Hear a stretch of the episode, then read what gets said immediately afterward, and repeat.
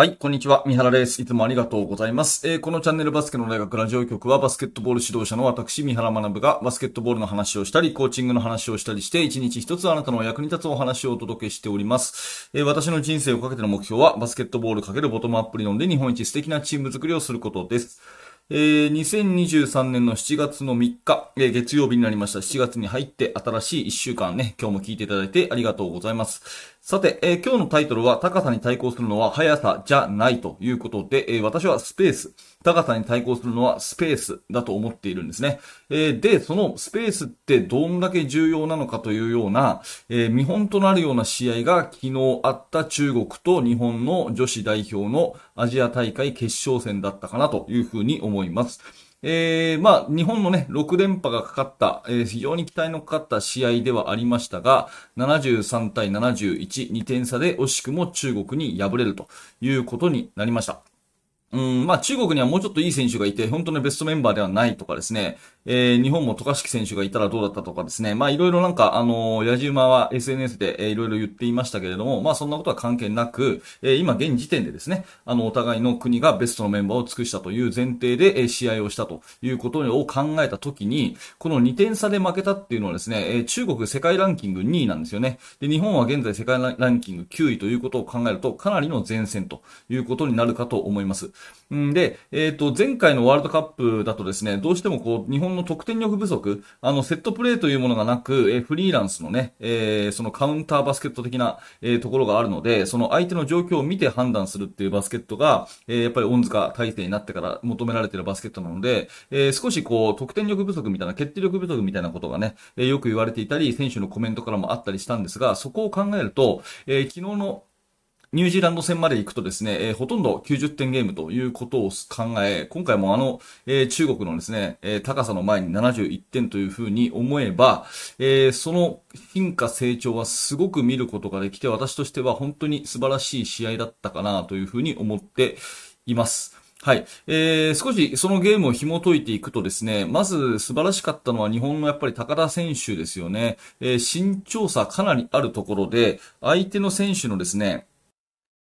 えー、中国15番のですね、ハン・シュウ選手が、えー、2メートル5センチと、2メートル5センチというですね、えー、非常にこう大きな選手に対して、えー、日本の高田選手は185センチ。もちろんね、高田選手小さいわけではないんですけれども、やっぱ世界の中、特に中国の中ではね、180センチ以上の選手がですね、えー、ほとんど、185以上の選手が1、2、3、4、5、6名もいる、そういう大型チームですから、まあそういうことを考えるとですね、高田選手が昨日、えー、高さの中でどれだけ活躍したかというところを見るのは一つ注目のポイントかなというふうに思います。うん。やっぱりスリーポイントシュートの正確性とですね、それから、あのー、外にこうディフェンスを引っ張り出してっていうんですかね、スリーポイントシュートやっぱり入ると、どうしても、えー、相手のその2メートル5のセンターのね、えー、ハン・シュー選手はクローズアウト出て来ざるを得ないので、ペイントエリアが空きますよね。えー、そうなった時にドライブをしたり、ポンプフェイク、えー、それからパスフェイクをして、フェイクでね、ディフェンスをずらしたりっていうプレーは、まあ、見事でしてね、えー、これはもうミニバスから、え高校生、大学生、えどんな年代にも高田選手のプレーっていうのは、高さに対抗するスペースを取ると。決してこう速さでぶっちぎるっていうんじゃなくて、えー、スペースをどう取っていくか。で、そのために何の技術が必要かっていうことを考えたときに、高田選手の17得点のシーンっていうのは全て、えー、参考になるプレーじゃないかなというふうに思います。で、対してですね、今言った中国の、背番号15番のハン・シュウ選手ですね。えー、この選手が、えー、どれだけすごいかというところもぜひ、えー、伝えていきたいところなんですが、2メートル5センチの、えー、長身ながらですね、いわゆるこのポストアップ以外のことができるんですよ。中国で、あ中国の2メートル5センチ、えー、女子でいう2メートル5センチっていうと、私の感覚だと男子でいうと2メートル25センチの選手っていう感じだと思うんですね。えー、という中で、えー、考えたときに、ポストアップ以外のですね、スリーポイントもできるし、ドリブルもできるし、今言った高田選手がですね、アウトサイドでこう仕掛けていく、スペーシングを取るためにディフェンスを引っ張り出して仕掛けていくっていう、そのディフェンスもちゃんと膝を曲げてできるっていうところを見るとですね、本当に世界一の選手じゃないかなっていうぐらい、このハン・シュウ選手の活躍は素晴らしかったと思います。えー、スタッツ見ると26点ですよね。で、スリーポイントシュートが2分の2。えー、これたまたまではなくてですね、えー、今までのゲーム見てると結構スリーポイントシュート打ってるんですよね。スクリーンして、ポップアウトして、えー、スリーポイントラインの外で2メートル5のセンチがね、えー、シュートを打ったらですね、これはブロックショットをもう何もできないんですよね。うん。まあ、えー、で、えー、元々のその身体能力というか高さを活かしたですね、ポストアップ、えー、もちろんできますので、えー、昨日も 2, 2点シュートは15本打って10本沈めるというかなりの高確率、えー、フィールドゴール全体で70%、70%のフィールドゴールで26点ですよね。そしてリバウンドも10本。うん。えー、ということで、えー、ここは本当にですね、もうなんか世界のビッグマン、こういううプレイヤーが必要なんだよっていうのを、高田選手と、えー、中国のハン・シュウ選手はですね、もうお手本のような、えー、そういうプレーを見せてくれたんじゃないかなというふうに思っています。なので、昨日の試合をね、えっ、ー、と、ハイライトであれば YouTube ですぐ見れるので、えー、それでね、いいと思うんですけど、子供たちにね、やっぱり大きな選手でも、やっぱりオールラウンドに動く必要があるよっていう、そういう意味では、やっぱりこれを、あのー、子供たちに見せていく、知らせていく、うん、っていうところは大事かなと思っていて、このハン・シュウ選手のこのオールダウンドさ、そしてそれに負けない高田選手のスキル、ね、えー、どちらにしても大きい選手はゴールしただけでやれればいいという、そういう時代は終わったという、そういうところなんですよね。うん。だから、あのー、仮にね、仮に、まあ変な話しますけど、昨日のね、その中国の2メートル5のハン・シュウ選手が、まあ、従来のって言ったらおかしいですけど、ゴール下しかできない2メートル5の選手だったら、昨日日本はね、えー、勝ってたと思います。ただ、彼女がやっぱり、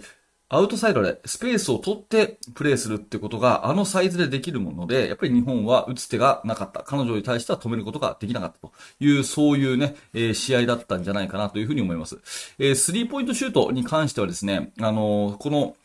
ビッグマンの今話をしましたけど、ガード陣も、えー、両者、ほぼ互角な、えー、プレーをしていたんじゃないかなと思います。ただ、中国のですね、スリーポイントシュート43%っていうのが、これが、えー、思いのほか高くてですね、まあ思いのほかっていうのは勝手に私の予想なんですけど、えっと、今までの中国のスタッツ見ると、そんなにスリーポイント当たってるっていう印象なかったもんですから、えー、そんなにこう入らないのかなというふうに思ったんですが、昨日の試合はですね、やっぱり集中力なんでしょうね。43%、入れるというところです。日本も決して低くはないんですが39%ということで、まあ、ここは本当世界のね、トップハイレベルの戦いということで、40%をま超えてきた中国に軍配ということになります。2点シュートのスタッツいくとですね、中国は48%なので、圧倒的高さをね、誇った中国に対して、やっぱり日本のディフェンスローテーション、これはですね、えー、素晴らしいと思います。第2クォーターだったかな。圧巻はですね、この15番のハン・シュウ選手が、うまいパスワークでですね、ピックアンドダイブのところで、えー、パスを受けて、まあ、ハイ、ローの形でですね、ゴール下フィニッシュっていうところを、あの、馬瓜ステファニー選手がどっから来たんだっていうようなね、ポジションから、あの、本当にローテーション、バッチリのタイミングでブロックショットをかましたというところは、おー、すごいなっていう感じの、えー、シーンで見てましたけれども、まあ、ああいうですね、2点シュートをしっかり止める、ね、それからダブルチームも積極的に行っていたように思いますので、えー、その辺のですね、2点シュートをしっかり止めるということに関しては、中国をね、2点シュート、えー、インサイド付近のシュートを48%に下げたっていうのは、やっぱり日本のそのアジリティがあったということになると思います。はい。で、えー、対して日本の2ポイントシュート、やっぱここがですね、ちょっと苦しかった。あこれが35%。これも仕方がないですよね。あの、あれだけ高さありますから、やっぱりどんだけね、えー、フィニッシュスキル持っていても、まあ、例えば山本選手がね、昨日に関しては、えー、2点シュートが14%ということで、どうしてもペネトレートしていっても高さが気になるというところはもう否めなかったんじゃないかなというふうに思います。ま、まあそれをね、えー、あまりあるほどのアウトサイドでの活躍は見せたと、全体的には見せたと思うんですけれども、まあ、あの、どうしても2点シュートに関しては、高さが気になると。で、ここはもう永遠の課題みたいなものかと思います。まあ、で、話は戻りますけども、高田選手のようにですね、やっぱりスペーシングをいかに取って、えー、リムプロテクターをゴール下からどかすかというような戦い方、えー、個人スキルっていうことに関しては、本当に最高の、えー、教材だったと思うし、まあ、上には上がいるということを考えるとですね、もう世界では2メートル超える選手があれだけドリブルをして、ね、で、あれだけ、えー、3点シュートも放るんだよっていうことを説得するには、説得っていうか、まあ、説明するにはですね、えー、最高の、まあ、あの、教材だったかなというふうに思います。えー、まあ、今、私が見る限りですね、この中国のハン・シュウ選手以上に素晴らしいバスケット選手はいないんじゃないかなと思うような、そんな活躍でしたね、昨日の試合を見るとね。えー、まだ、えー、YouTube で、見てないという方がいたらですね、えー、ぜひ、ちょっと見ていただいて、あのできればフルゲーム見ていただいてですね、この、えー、素晴らしさ、素晴らしい試合、決勝にふさわしい、この、えー、接戦の試合を楽しんでいただきつつ、えー、まあ、教材として活用してもらえたらいいんじゃないかなというふうに思います。はい。ということで、えー、高さに対抗するのは、決して速さではなくて、えー、技術、スペースというところで、日本の全体のね、えー、スペーシングっていうものは素晴らしかったと思いますし、その、特にドライブに対して、ペイントアタックした後に、どう合わせていくかっていうブレイク局面の整理っていうのは本当に参考になるところだったと思います。で昨日の、え決勝に関していくと、えビッグマンであるはずの高田選手とハン・シュウ選手があれだけね、えスリーポイントラインの外、中、え時代にストレッチして、えスペーシングを生む、そういう技術が必要な時代ということでは、もう格好のまあ、教材ということで、ぜひ注目していただければというお話です。はい。ということで、えー、ありがとうございました。このチャンネルはいつもこういった感じで、えー、バスケットボールの話をしております。最近はね、国際試合、えー、豊富ですから、えー、こういった話をしてますが、えー、日頃は、えー、お悩みの相談とかですね、えー、ちょっとしたいろんな気づき、ヒントになればと思って話をしております。えー、ちょっとでも今日の放送が面白かったという方は、ぜひチャンネル登録をして、またその放送でお会いしましょう。はい。えー、最後までありがとうございました。三原学でした。それではまた。